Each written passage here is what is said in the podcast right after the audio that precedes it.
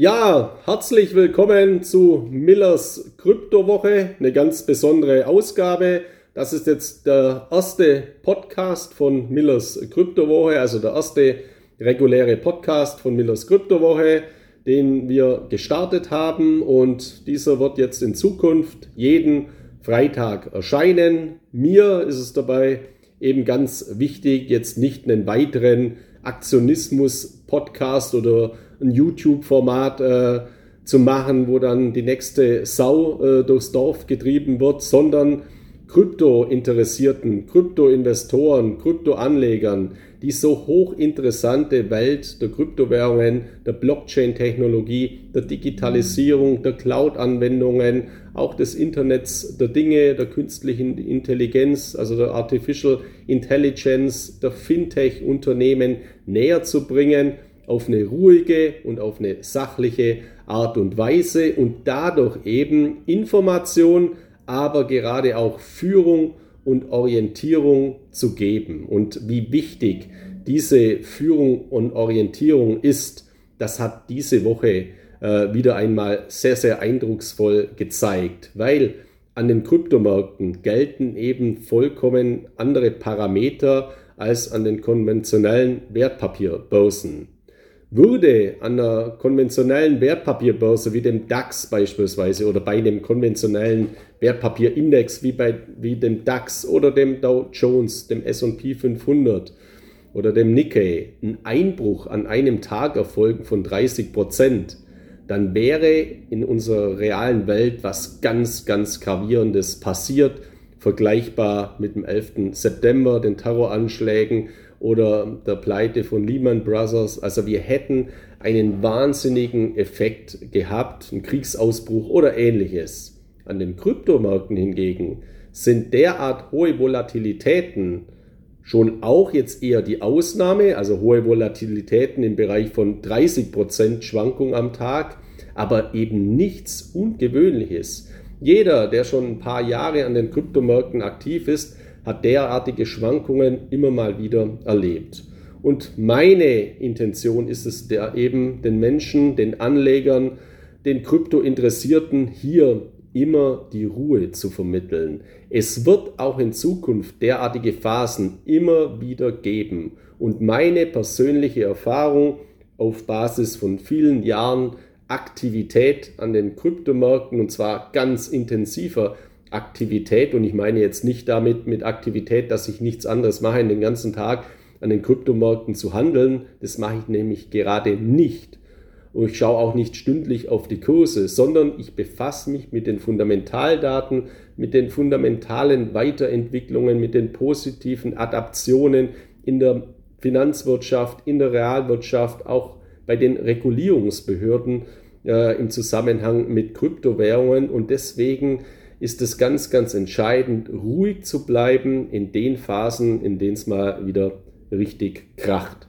Das habe ich auch meinen Lesern von CryptoX am vergangenen Mittwoch gesagt, als ich mein Video gedreht habe und meinen Wochenbericht publiziert habe.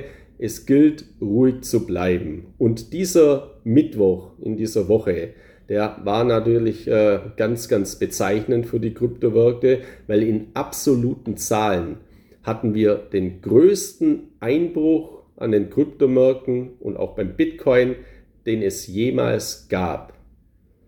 In absoluten Zahlen. Allerdings am gleichen Tag hatten wir auch den größten Anstieg an den Kryptomärkten, den es jemals gab. Und das Falscheste wäre jetzt eben gewesen, irgendwelche Stop-Loss-Marken in die Märkte äh, zu setzen oder gar in Panik und in Aktionismus zu verfallen, sondern by the dip oder das, was äh, ja, ein Mann wie Andre Costolani äh, früher schon mal gesagt hat, Aktien kaufen, Schlaftabletten kaufen, liegen lassen.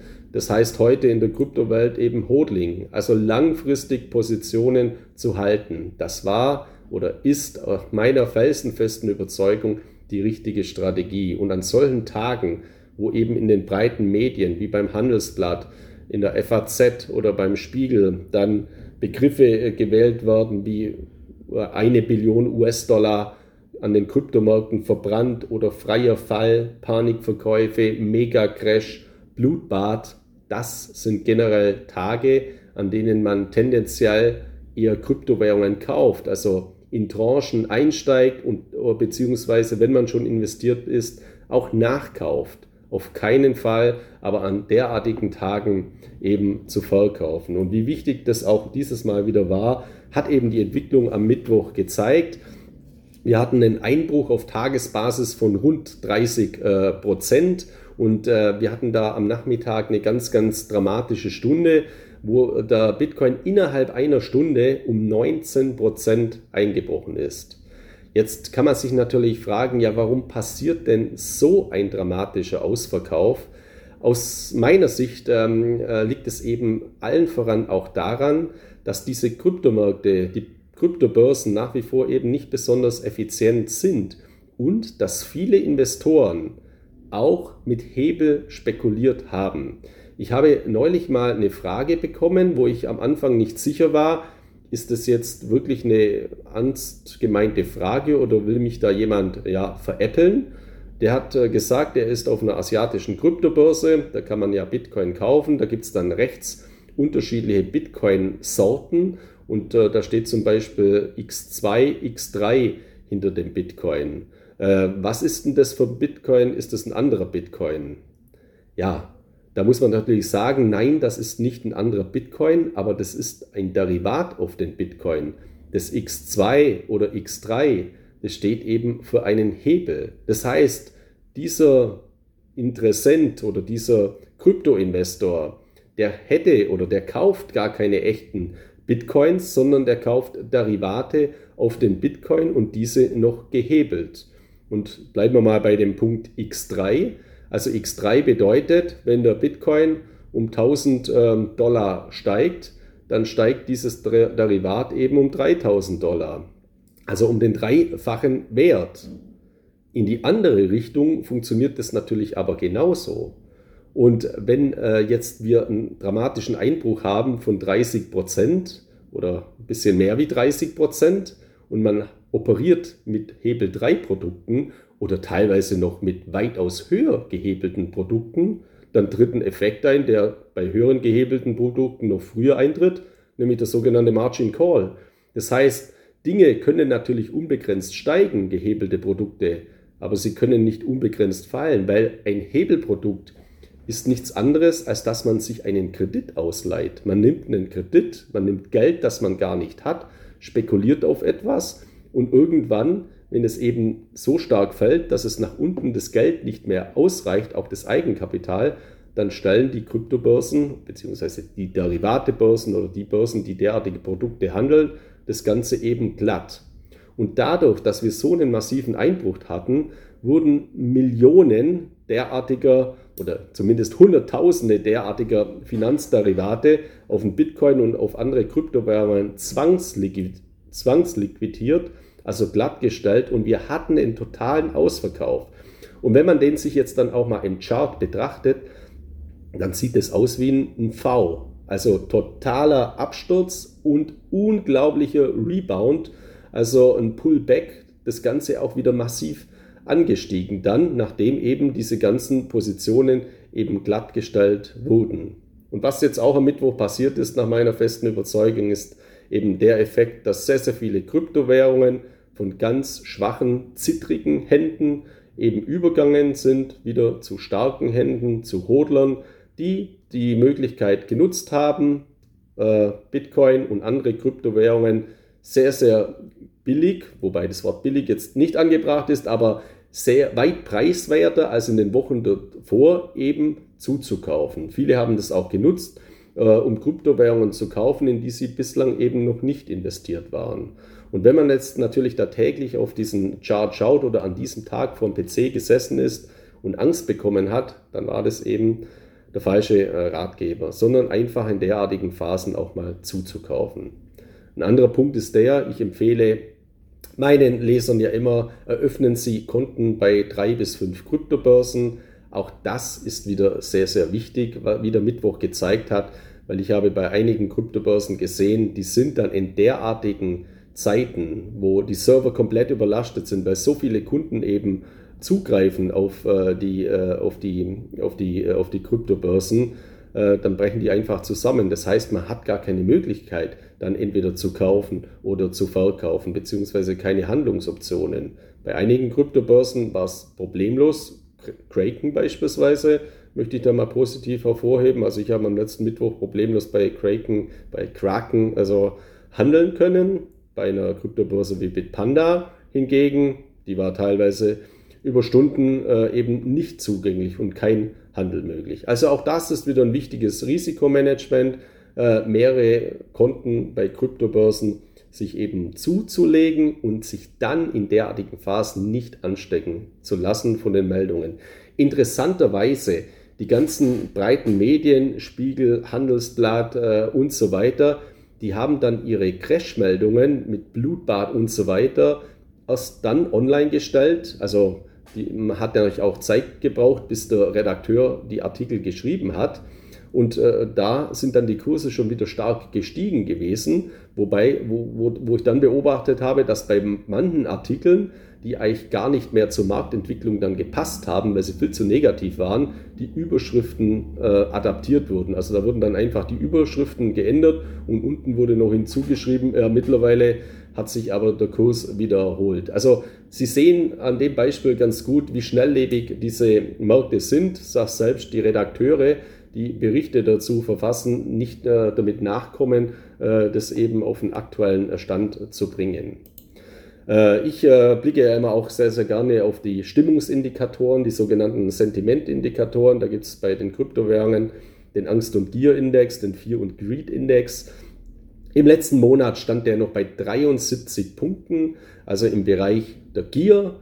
Der ist jetzt eben ähm, an diesem Mittwoch eingebrochen auf äh, 10, rund 10 Punkte und steht aktuell wieder bei 19 Punkten, also am heutigen Freitag. Also, und von 10 Punkten auf 19 Punkten darf man auch nicht vergessen, das ist wieder annähernd eine Verdoppelung, auch wenn auf niedrigem Niveau, aber es ist eben eine Verdoppelung.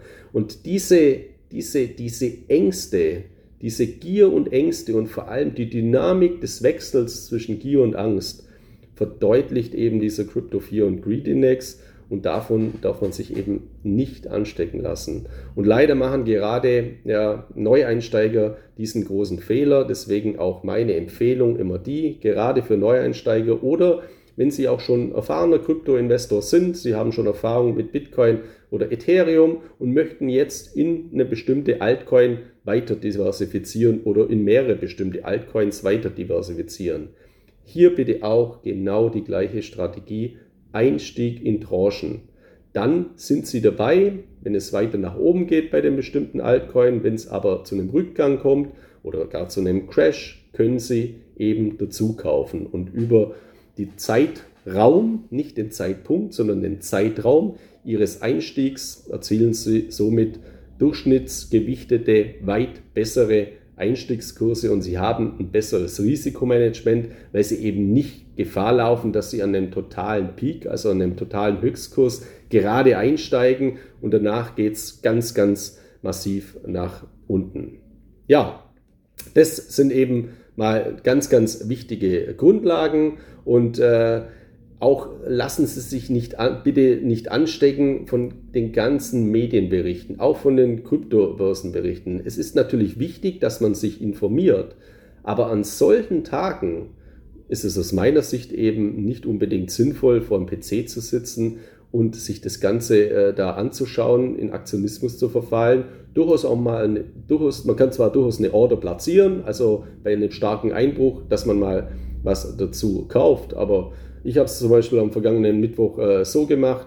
Äh, ja, ich habe dann irgendwann mal auch meinen PC ausgeschaltet und später mal wieder eingeschaltet, sodass äh, ich diesen äh, Kurseinbruch gar nicht so stark empfunden hatte, weil ich es äh, mir gar nicht angeschaut habe, wie dieser ausverkauft in, diesem, in dieser wenigen Zeit, in diesen wenigen Minuten erfolgt ist. Das ist für mich jetzt auch überhaupt nicht relevant, auch nicht für meine Leser in den Strategien, weil ich bin ja kein Daytrader. Also ich trade da ja nicht äh, in der Gegend herum, sondern ich investiere und diversifiziere in Kryptowährungen mit einem ganz langen Zeithorizont und in aller Ruhe und in aller Gelassenheit. Und das ist eben etwas, was mich persönlich immer sehr positiv stimmt und was mir auch die Ruhe gibt, diese massiven Schwankungen vor allem mental zu verarbeiten. Es ist ja keine Frage, auch ich schaue mal in meine Wallet rein und sehe dann, ich habe ja, wahnsinnig weniger Geld zur Verfügung. Aber ich habe noch die genaue gleiche Anzahl an Coins zur Verfügung. Also an meinen Coins hat sich ja überhaupt nichts geändert. Und dadurch, dass ich weiterhin positiv gestimmt bin, äh, macht mir das auch mental nichts aus. Und das sind eben die zwei Komponenten, die jeder Krypto-Investor unter uns, unter Ihnen eben für sich auch äh, definieren muss. Zum einen die monetäre Risikotragfähigkeit, also wie viel Geld bin ich bereit zu verlieren, wie viel Geld bin ich bereit einzusetzen, bei wie viel Geld tut es mir auch nicht weh von meiner Emotionalität, äh, wenn es so stark schwankt. Also was verkrafte ich eben hier monetär und emotional. Das ist eben auch eine ganz, ganz wichtige Komponente. Ich kenne Investoren, die haben 90, 95 Prozent ihres Geldes in Kryptowährungen und die sind ganz ruhig, weil sie das eben gewöhnt sind und weil sie das eben bewusst sind. Nochmals, es ist nicht meine Empfehlung, 90 Prozent seines Gesamtvermögens in Kryptowährungen zu investieren. Aber das sind eben Personen dabei, die sind schon sehr, sehr früh in Kryptowährungen eingestiegen und aufgrund der gigantischen Kursentwicklungen der letzten Monate oder Jahre äh, haben die jetzt relativ hohe äh, ja, Gewichtungen an Kryptowährungen. Das muss dann jeder Investor für sich selber entscheiden. Ich habe aber auch Investoren beziehungsweise äh, Leser, wo ich äh, ja, in Gesprächen sehe, die haben in ihrem Gesamtvermögen vielleicht 2, 3 Prozent Kryptowährungen, aber wenn der Bitcoin um 20, 30 Prozent fällt, dann ist es für die eine enorme Belastung, weil sie diese Auswirkungen von ihren anderen Vermögenswerten, ihre Immobilien, ihre Aktien, ihre äh, Rohstoffe, ihre Anleihen, ihre Edelmetallbestände eben nicht in dieser Form gewöhnt sind. Also auch das ist ein Aspekt. Wenn man in Kryptowährungen investiert, muss man sich dessen bewusst sein, dass man in eine hochvolatile Anlageklasse investiert, die langfristig hervorragende Auswirkungen hat, aber diese Volatilität, diese Schwankungsintensität muss man eben bereit sein äh, anzunehmen. Und diese Schwankungsintensität nehme ich deswegen gerne an, weil dieser Preis nicht zu hoch ist für die Renditen, die damit erzielt werden können und auch in der Vergangenheit eben erzielt worden sind. Das ist der erste Punkt. Ich investiere ja nicht in Kryptowährungen, weil Elon Musk irgendeinen Twitter-Feed absetzt. Ich kaufe auch keine Kryptowährung wie den Dogecoin, weil Elon Musk oder irgendein YouTuber irgendetwas zu einer bestimmten Kryptowährung sagt, sondern ich investiere aus strategischen Gründen in Kryptowährungen, allen voran auch deswegen, aus zwei wesentlichen Punkten. Erstens, weil ich ein Ausgleichssystem, ein dezentrales Ausgleichssystem haben möchte zu den konventionellen Geldsystemen, unserem Euro beispielsweise, der gesteuert ist von Politik und Notenbanken, von Zentralbanken, durch die Geldmengen, durch die Schuldenaufnahmen.